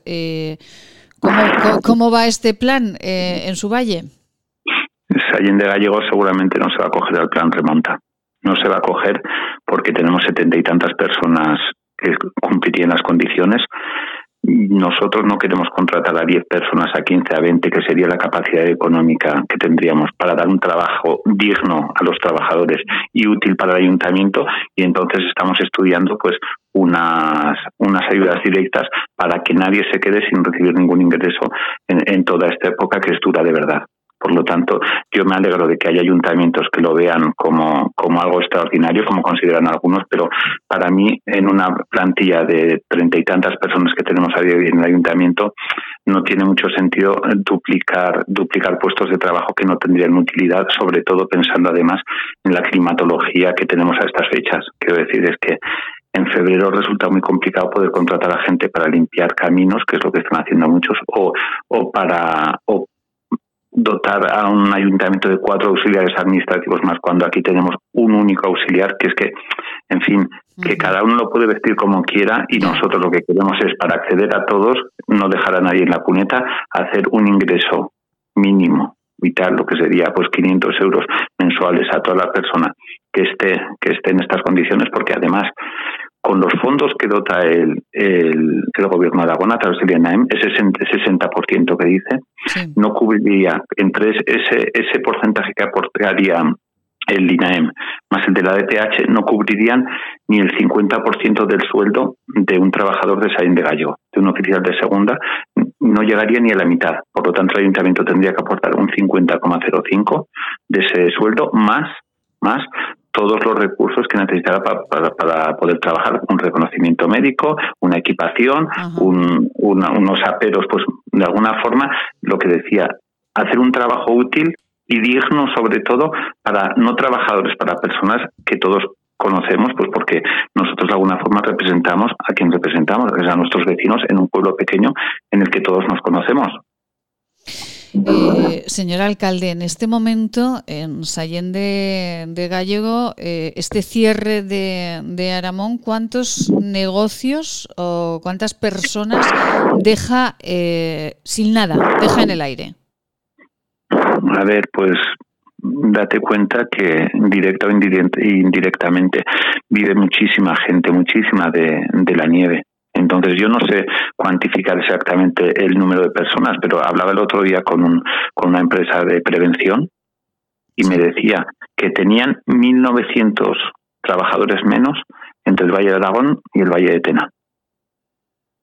Es para que nos hagamos la idea, o cuando ves las cifras el otro día, por ejemplo, de lo que repercutía Sierra Nevada directa o indirectamente en las arcas de Andalucía, 400, no sé si 16 o 61 millones eh, Cerler, Aramón, Formigal Panticosa, Candanchú, Astún, Guadalajara imagínense lo que representa para, para la comunidad aragonesa. Parece que lo entendemos todos, todos, menos el Ejecutivo que nos, que nos está desgobernando. Eh, Señor Jerico, eh, al otro lado tenemos a, Ainhoa Lozano, ya se conocen porque eh, suelo eh, entrevistarles a los dos porque usted es la parte política, Ainhoa es la parte empresarial, me parece que en este valle están muy unidas las dos. Y Ainhoa Lozano, muy buenos días, Ainhoa. Hola, buenos días, Maite. Ainhoa, eh, finalmente Aramón, lo estamos comentando con el alcalde de Sallén, finalmente Aramón eh, dice que no va a abrir esta temporada. ¿Cómo lo encaja Ainhoa esto? Bueno, pues era algo que estaba que estaba previsto, ¿no? Han tardado un tiempo más que más más de lo deseado, pero bueno, yo pienso que era algo que, que todos pensábamos que iba a pasar lo que sí, pues eh, no sé, en cualquiera de nuestros negocios todos tenemos eh, un plan B por si la rutina no marcha como, como debe y en este caso pues eh, que parece ser que han tomado la decisión de un día para otro y es algo que nos cuesta entender. No se toman esas, ese tipo de decisiones así a la ligera. Entonces, eh, que no tuvieran previsto, que no pudieran haber no sé, por lo menos eh, avisado, ¿no? Oye, si las circunstancias se mantienen, eh, para tal fecha tendríamos que, decidirnos a, por el cierre. Pero ha habido siempre un secretismo alrededor de las posibles decisiones y creemos que eso, pues bueno, que no, que no está bien bien justificado. Eh, ahora esto, para, para un hotel como el suyo, ¿qué, supone? ¿Esperar a la primavera o esperar a qué, Ainhoa? Sí, eh, en teoría pues tendremos que esperar a ver si en Semana Santa se levantan los perímetros de las comunidades autónomas y en ese caso poder trabajar algo y si no pues esperar al verano. Pero claro, estamos hablando de negocios familiares y, y, las cuentas no salen. O sea, con, con haber trabajado julio y agosto no podemos pagar otra vez hasta, hasta esperar a que llegue julio y agosto. Entonces, eh, la situación es eh, cada vez más complicada y parece ser que hay quien no quiere darse cuenta. Ya. Eh, señor Jerico, alcalde de Sallén, en negocios, en el caso de, de, un negocio, de un hotel como, el de Ainhoa, eh, ¿estas personas eh, pueden eh, acogerse a esos planes que usted eh, comentaba, de esa ayuda que los ayuntamientos como el de Sallén ha decidido dar a sus eh, vecinos? Nosotros a los empresarios ya hemos hecho desde el pueblo de Sallén una ayuda directa a los Sí. hoteles 2.000 euros y a cada negocio que, pues bueno, que no está, que está sufriendo, cada- negocio que está abierto, 1.000 euros más. O sea, entonces, de alguna forma nosotros aportamos nuestro grano de arena. Lo que pasa que escuchando a Ainhoa, yo me doy cuenta también que hay mucha gente que no va a ingresar hasta el próximo diciembre. Es la realidad. Es que el hotel quizá pueda trabajar. Habrá que ver también con la situación de la pandemia. Todos vimos el año pasado como la hostelería, los hoteles fue quien más sufrió, no así tanto los bares, restaurantes y demás. La gente alquilaba y se iba a apartamentos, pero también hay que pensar, por ejemplo, la gente que ha compatibilizado tradicionalmente la ganadería con, con el esquí. Pues es que un ternero que hoy vale un, un cualquier animal, cualquier cualquier explotación te das cuenta que, que pues bueno, que hace 30 años un ternero valía más dinero que hoy y que esta gente no va a tener un ingreso hasta sus eh, hasta la próxima apertura de la estación es que el plan B de aquí no ha existido, es que aquí no debiera haber un plan B. Debería haber un plan desde el primer momento. Yo no puedo compararme a Francia cuando digo, no, es que en Francia cierran las estaciones. Francia cierra las estaciones, pero automáticamente tiene unos recursos dotados para, eh, para de alguna forma, mitigar el daño que, que, que produce la no apertura de las estaciones. No podemos anteponer lo económico a lo sanitario, desde luego, pero tampoco podemos hacer que lo sanitario mate a lo económico te- tenemos que cohabitar y el Ejecutivo aragonés, desde luego, ha demostrado que no es capaz de, de gestionar una situación pandémica, una situación como esta, que sé perfectamente que es dura para todos, para cualquiera que estuviera gobernando, pero desde luego el, poder, el, el no poder dormir porque tu negocio es inviable, porque te tienes que estar planteando irte de un sitio donde has decidido, pues bueno, buscar tus raíces o, o- o los que las teníamos seguir viviendo aquí. Es que eso es lo triste, es lo triste. El Ejecutivo desde Zaragoza ha conseguido o va a conseguir que los valles pirineicos se vacíen. Y el que no lo entienda así, pues tendrá un problema serio. Tendrá un problema serio porque yo, cuando hablan de la unión, unión, unión, yo quiero estar unido con quien da un paso para salir de donde estamos. Es decir, yo no voy a estar unido con gente que permite, que consiente, que es cómplice de esta parálisis. Y al final te das cuenta que el beneplácito que queremos dar a unas determinadas siglas en un momento concreto, hoy no toca. Hoy no toca porque yo represento a gente que vota a todos los, a todos los colores políticos. Afortunadamente, afortunadamente. ¿eh? Porque Estamos aquí para defender los intereses de uno y de otro, pero sobre todo teniendo muy claro de qué vive nuestra población, la población a la que re- representamos. Y desde luego el Ejecutivo aragonés no debiera haber olvidado lo que supone la nieve, la nieve para todo Aragón. Supone un 8,8% del PIB de Aragón. ¿Qué pasaría si estuviéramos hablando hoy de que la General Motor cierra?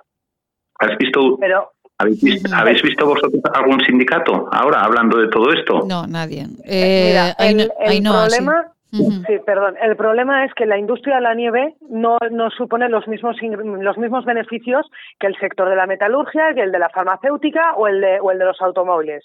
Porque en ese caso sí que nos hubieran rescatado, pero no ahora. Nos hubieran rescatado en abril o en mayo. O sea, nos hubieran rescatado hace mucho tiempo. El problema es que la industria de la nieve, como es algo muy temporal y muy, muy, está muy definido en una zona, pues no interesamos. Al final, ¿cuántos habitantes tiene los, el Pirineo Ostense? Muy pocos en comparación con la ciudad de Zaragoza. Entonces, ¿qué, qué vamos a, qué vamos a ayudar?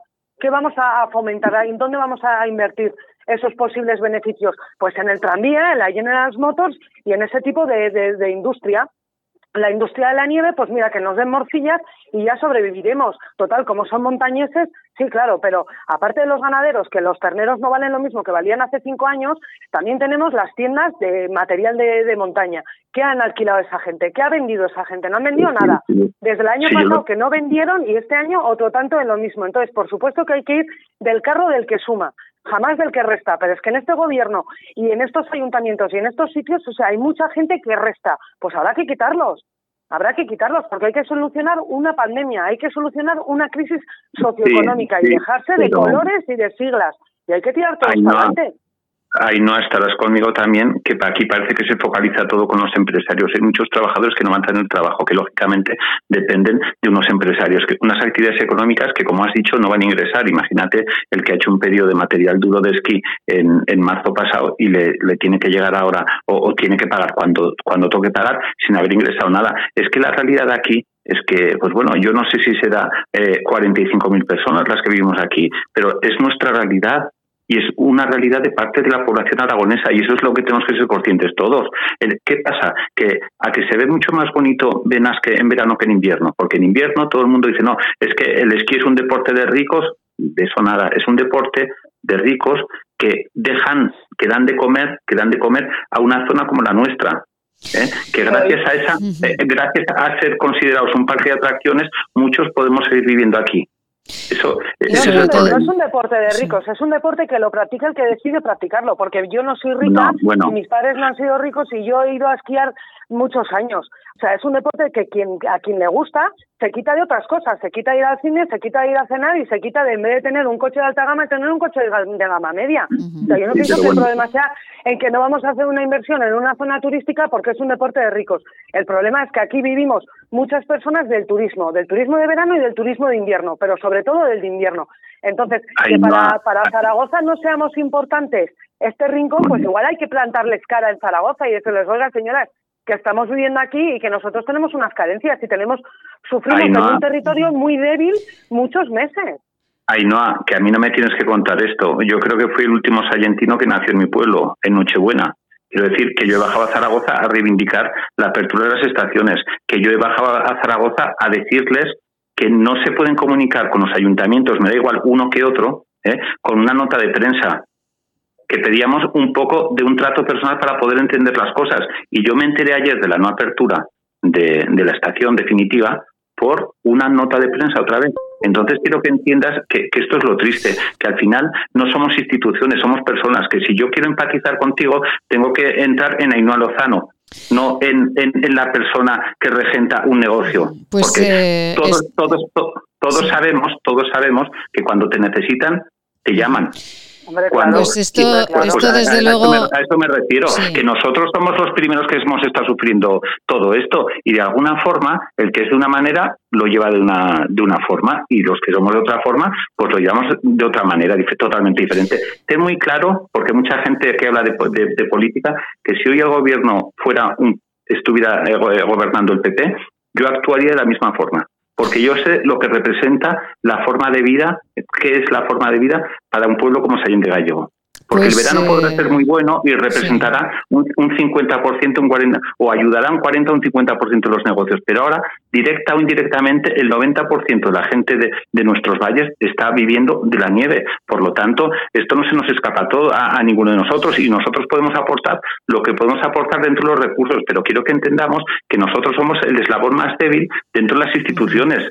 Y el único, el único que no ha, no ha decidido en, en beneficio, se supone, de lo que representa. Quiero decir, por nosotros ha decidido Ibercaja, el Gobierno de Aragón, las comarcas, las asociaciones turísticas y los ayuntamientos no se nos ha tenido en cuenta para nada. ¿Para nada por qué? Porque, entre otras cosas, si eres una persona incómoda, no les apetece escucharte. Esa es la realidad. La realidad de los hechos es que nosotros somos, o algunos de nosotros somos los incómodos, que, que solo hacemos que desunir a la población. Y ya te digo, yo no voy a ser cómplice, no voy a ser cómplice en ningún caso de la parálisis que está sufriendo eh, este, este Aragón que en su momento creyó y potenció la nieve. Jesús Jericó, alcalde de Sallén de Gallego, Aina Lozano, empresaria eh, turística.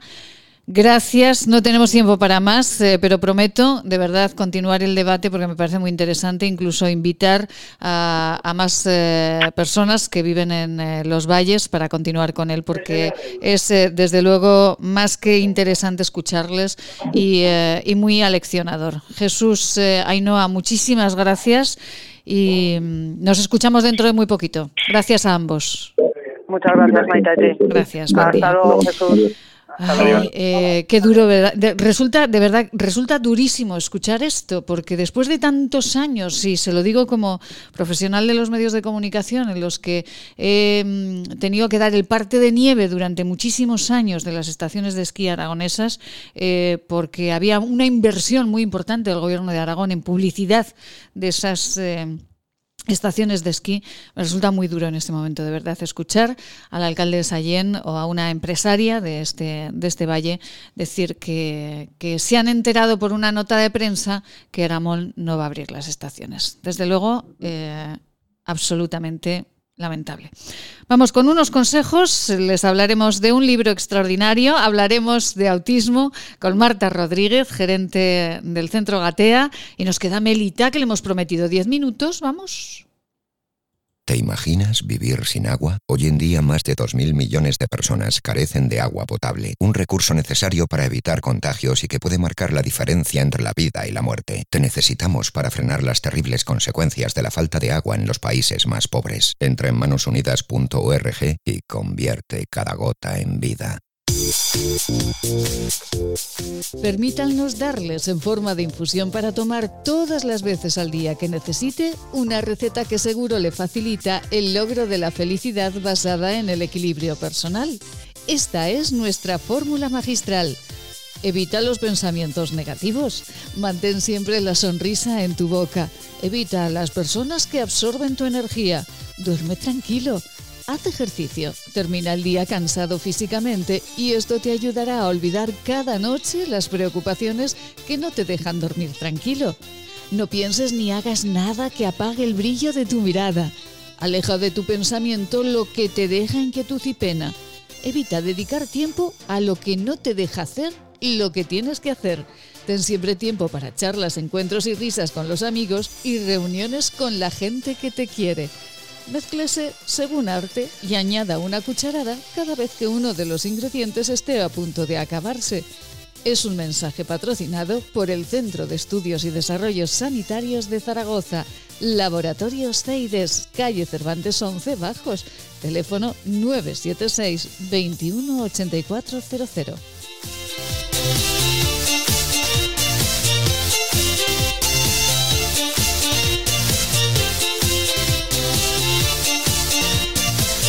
Cuando un gesto tan simple como lavarse las manos no es posible para algunos, se demuestra que no todos somos igual de vulnerables frente al coronavirus. Ayúdanos a paliar las consecuencias de la pandemia entre los más desfavorecidos del planeta.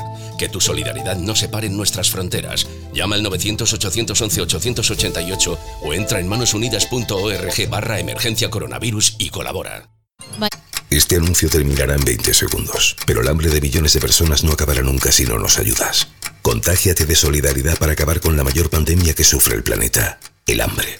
Porque hay contagios necesarios que no transmiten ninguna enfermedad y salvan vidas. Ayúdanos. Entra en manosunidas.org y colabora.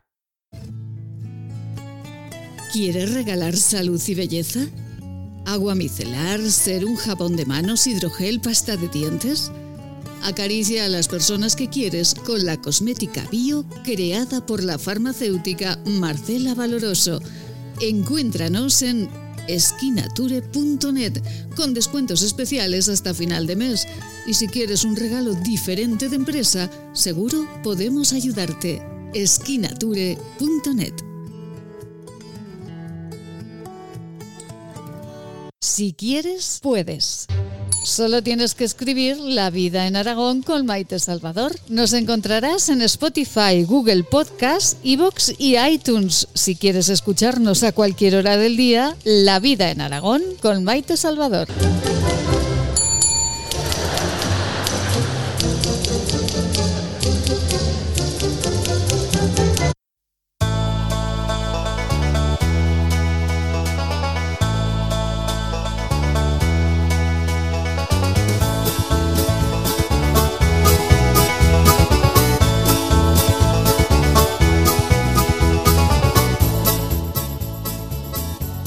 Tun, tun, tun, tun, tun, tun. Pues claro, con mucha alegría vamos caminando, claro que sí, claro que sí. Podríamos hacer un... Bueno, no voy a decir la palabra rap porque tenemos un lío, un lío en este país con el rap y los raperos. Hoy, hoy, ¿cómo se me habrá ocurrido decir esto?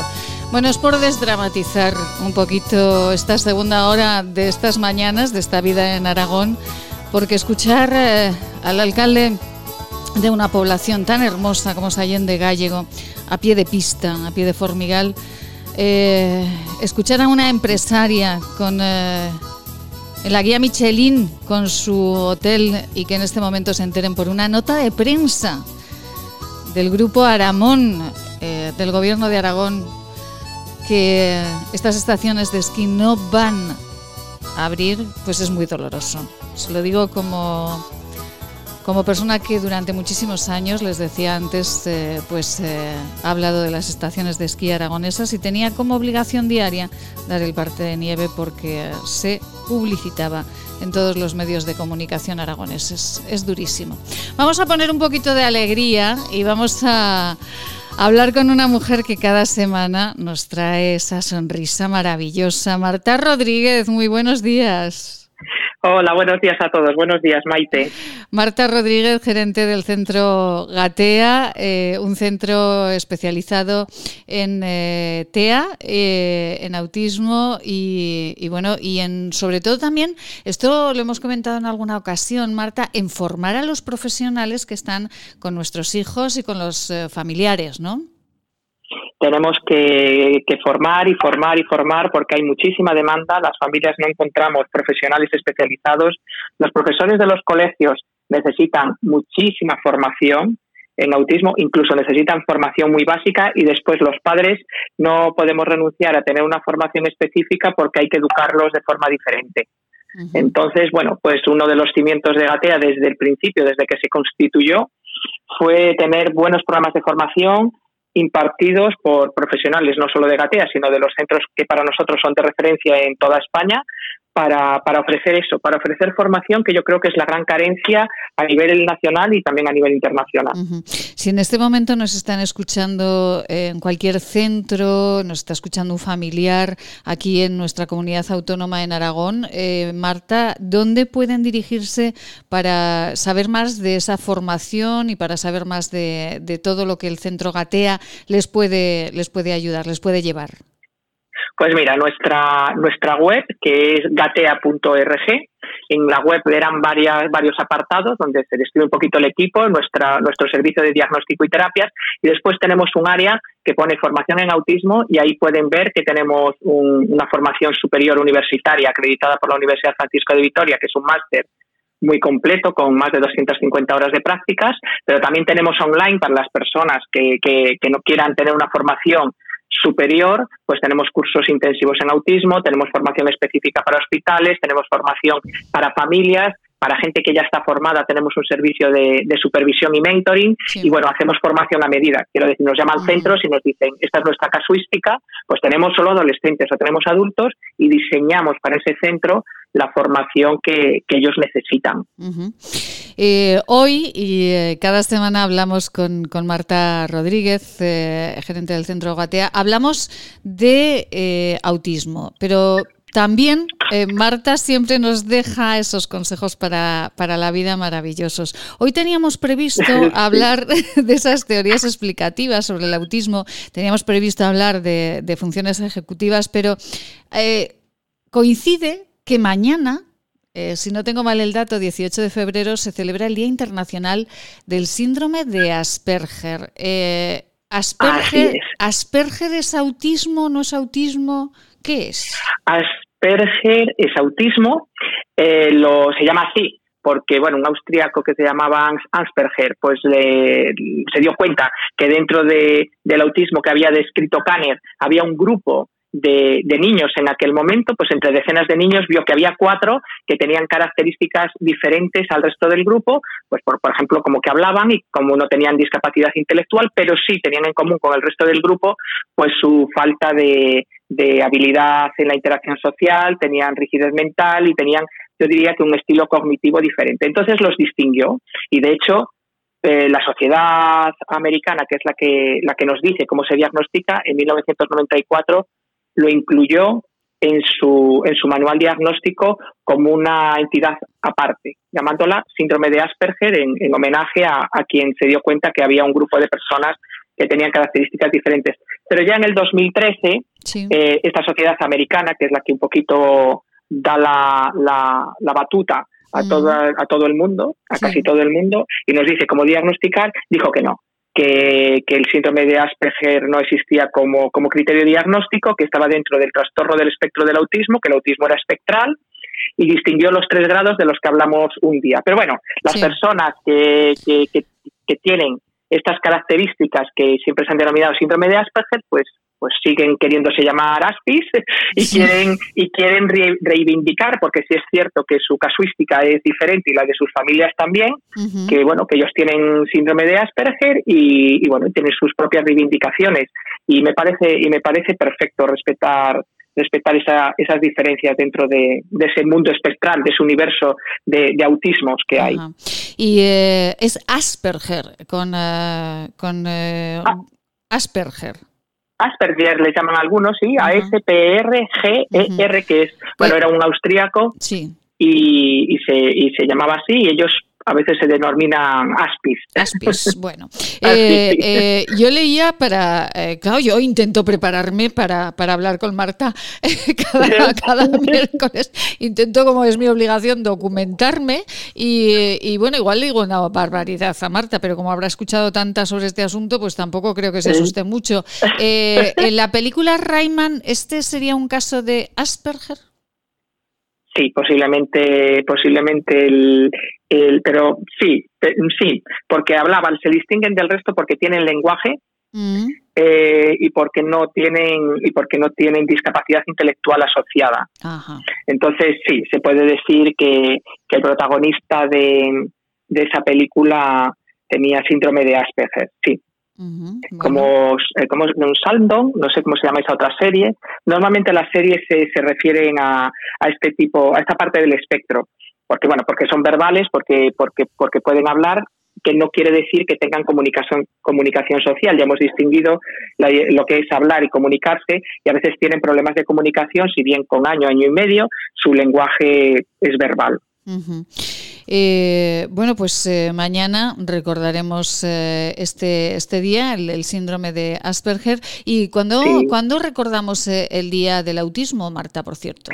Bueno, pues a nivel internacional, que además es un día que ya tiene que ya tiene muchísimo peso, es el 2 de abril, que es el Día Internacional del, del Autismo y bueno, es, es, es, bonito en el sentido de que en todas las ciudades del mundo, Nueva York, Madrid, París, la Torre Eiffel se pone de azul, el mm. Ayuntamiento de Madrid de azul, los edificios más importantes de, de los Estados Unidos se ponen de azul para recordar que hay un porcentaje muy relevante de la población que está dentro del espectro del autismo, que tiene necesidades especiales y que, y que hay que hablar de ello, y que hay que hablar de ello. No hay que, no hay que obligar a la gente a que tenga conocimiento sobre ello, pero bueno, hay que, hay que hablar de una forma natural sobre ello, saber que son diferentes, y como decía Temple Grandin, que es una, una persona con síndrome de Asperger de 70 años, que a mí me encanta leerla y hay una película sobre ella que os recomiendo porque es una película muy, muy, muy amorosa, iba a decir, habla de ello con mucho cariño, pues ella dice que, que, en, este mundo hacen falta cerebros diferentes.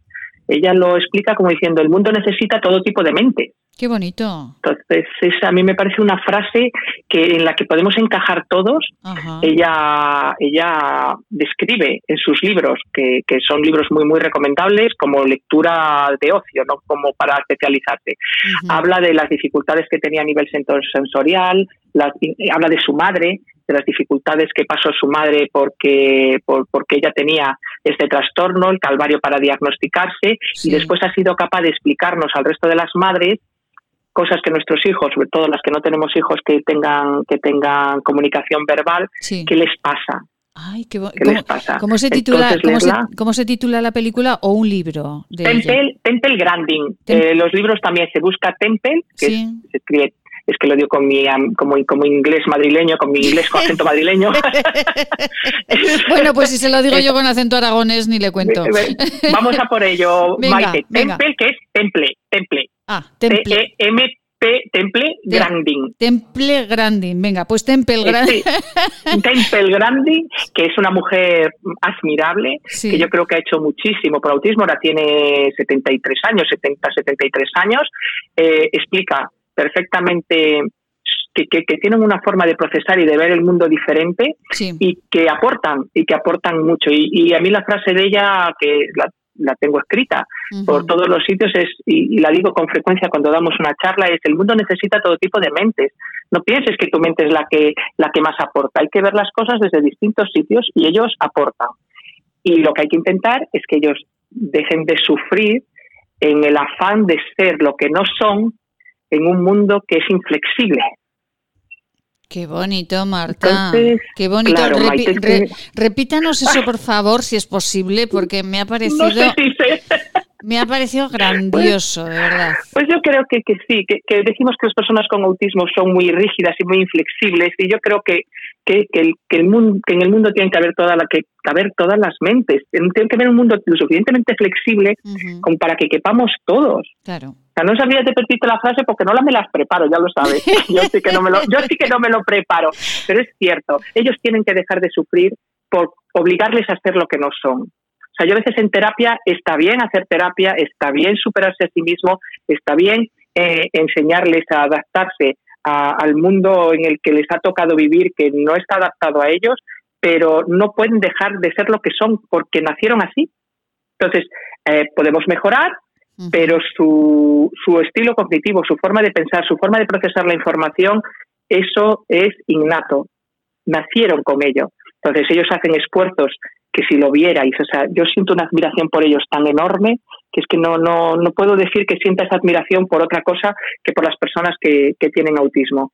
Ellos hacen un esfuerzo tan grande por adaptarse a un mundo que es tan rígido, que es o eres como hay que ser, como somos la mayoría, o aquí no hay espacio para ti.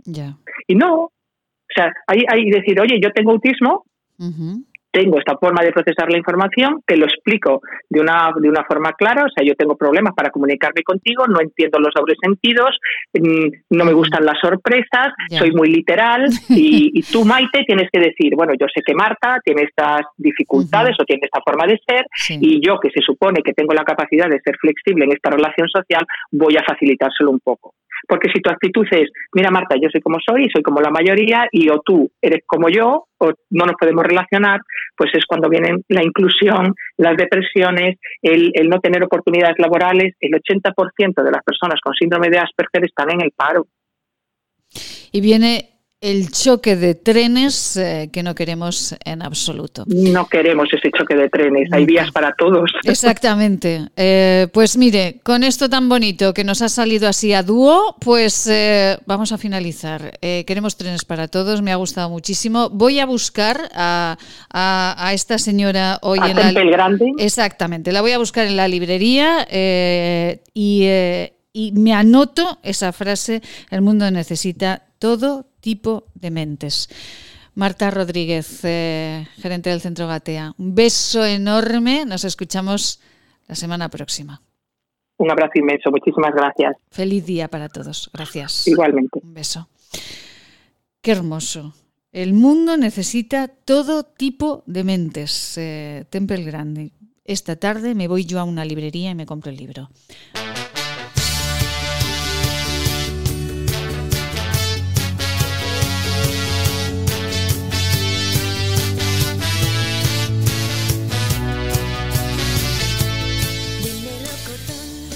Bueno, yo creo que hasta ahora ya sería. Bonsoir, Amélie. Hola, Maite guapa. bueno, bonsoir, Amélie.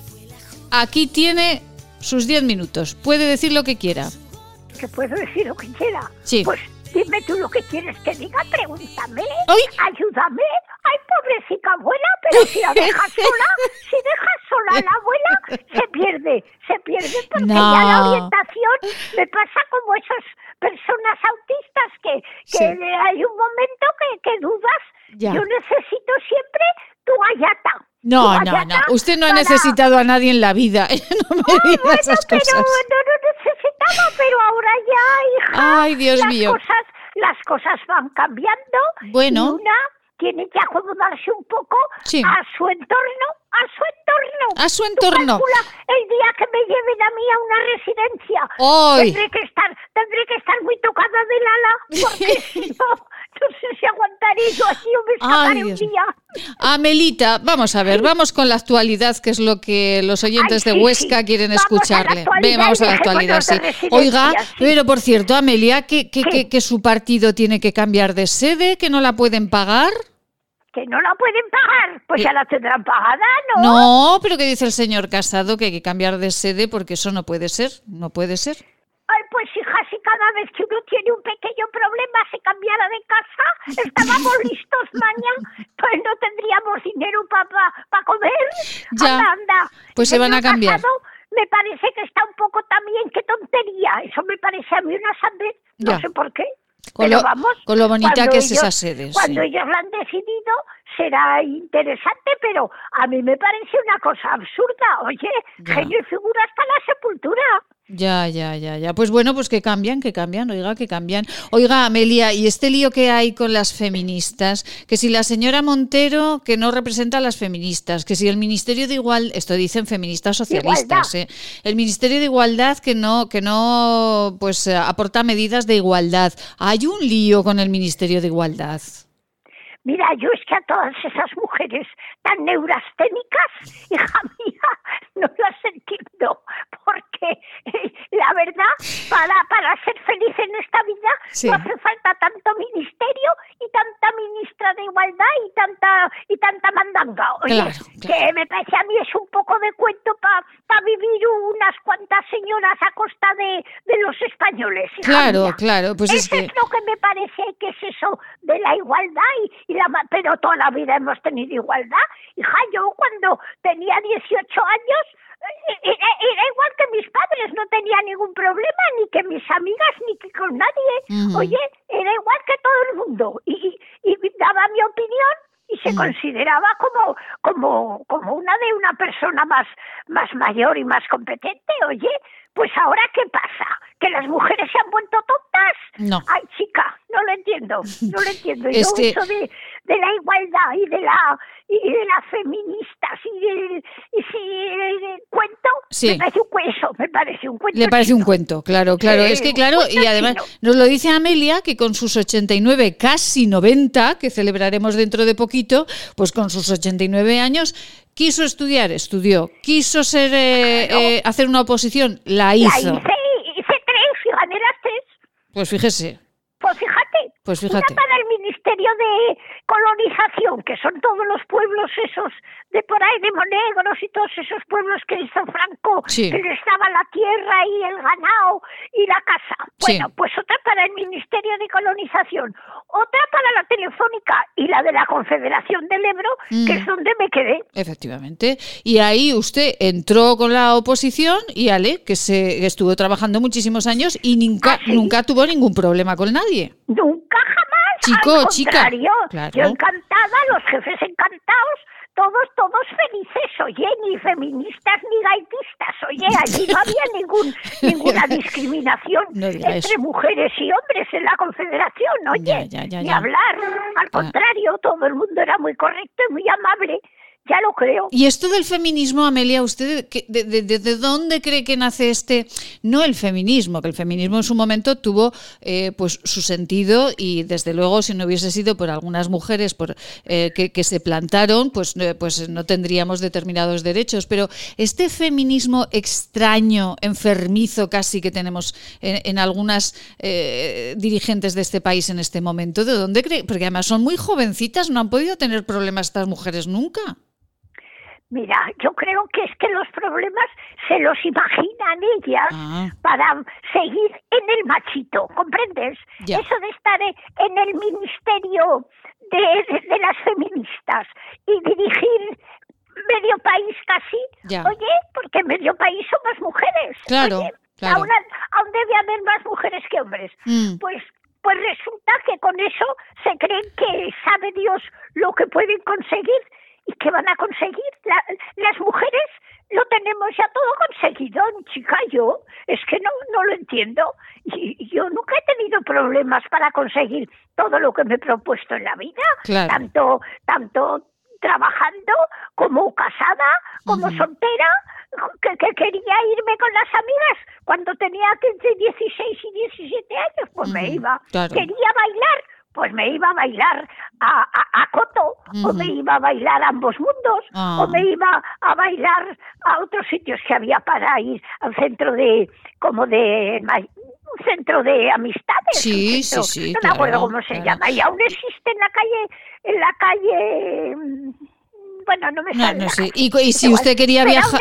Y si usted. Aquel centro, aquel centro al que yo iba, que era socio mi novio, entonces, bueno, entonces no era novio. Cuando empezamos a ir, éramos amigos. Claro, pues, claro, claro. Y viajar pues, usted, y viajar. Centro, y había baile, había tertulias literarias, había cantantes, gente que, que, aficionados a la música que cantaban. Mm. Oye, era un centro cultural donde nos reuníamos la gente joven y no tan joven.